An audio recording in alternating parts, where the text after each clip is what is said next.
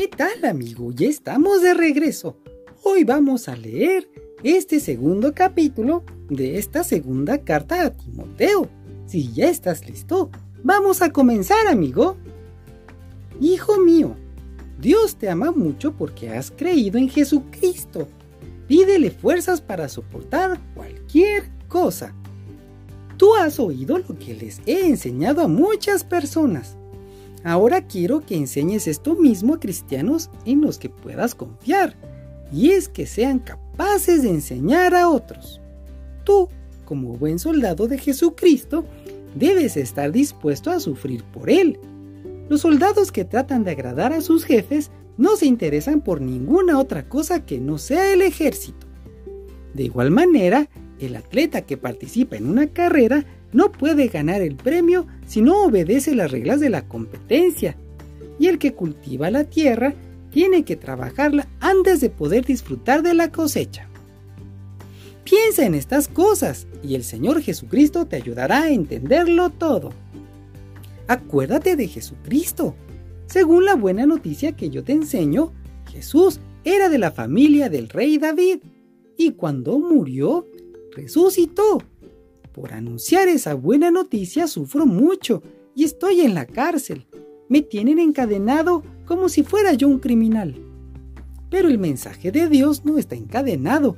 Por esa razón soporto toda clase de sufrimientos, para que los que Dios ha elegido se salven y reciban la vida eterna que Cristo ofrece junto a Dios.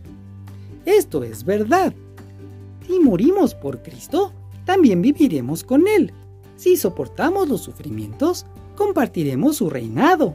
Si decimos que no le conocemos, también Él dirá que no nos conoce.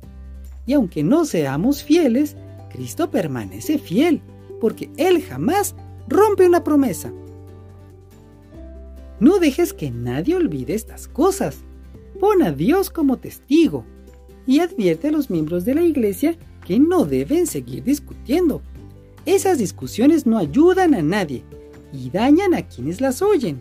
Haz todo lo posible por ganarte la aprobación de Dios. Así, Dios te aprobará como un trabajador que no tiene de qué avergonzarse y que enseña correctamente el mensaje verdadero. No prestes atención a las discusiones de los que no creen en Dios, pues eso no sirve de nada. Los que así discuten van de mal en peor y sus malas enseñanzas se van extendiendo como el cáncer. Así también lo han hecho Himeneo y Fileto. Ellos afirman que ya hemos resucitado, pero eso no es verdad, y lo único que logran es confundir a los creyentes. Pero podemos estar seguros de lo que hemos creído, porque lo que Dios nos ha enseñado es como la sólida base de un edificio, en donde está escrito lo siguiente. Dios sabe quiénes son suyos y también que todos los que adoran a Dios dejen de hacer el mal.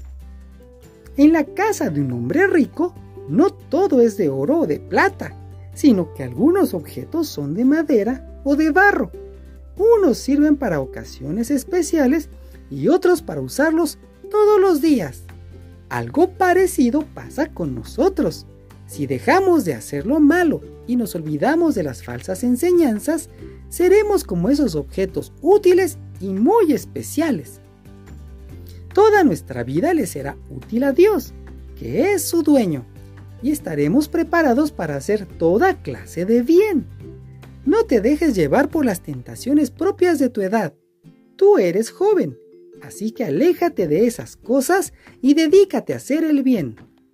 Busca la justicia, el amor y la paz, y únete a los que con toda sinceridad adoran a Dios y confían en Él.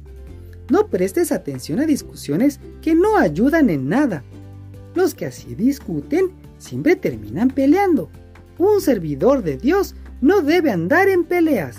Al contrario, debe ser bueno con todos, saber enseñar y tener mucha paciencia. Y cuando corrijas a tus enemigos, hazlo con humildad. Tal vez Dios les dé la oportunidad de arrepentirse y de conocer la verdad. Se darán cuenta entonces de que cayeron en una trampa del diablo y lograrán escapar. Por el momento, el diablo los tiene prisioneros y hace con ellos lo que quiere. Fin del capítulo 2. Mañana continuamos, amigo. Bye.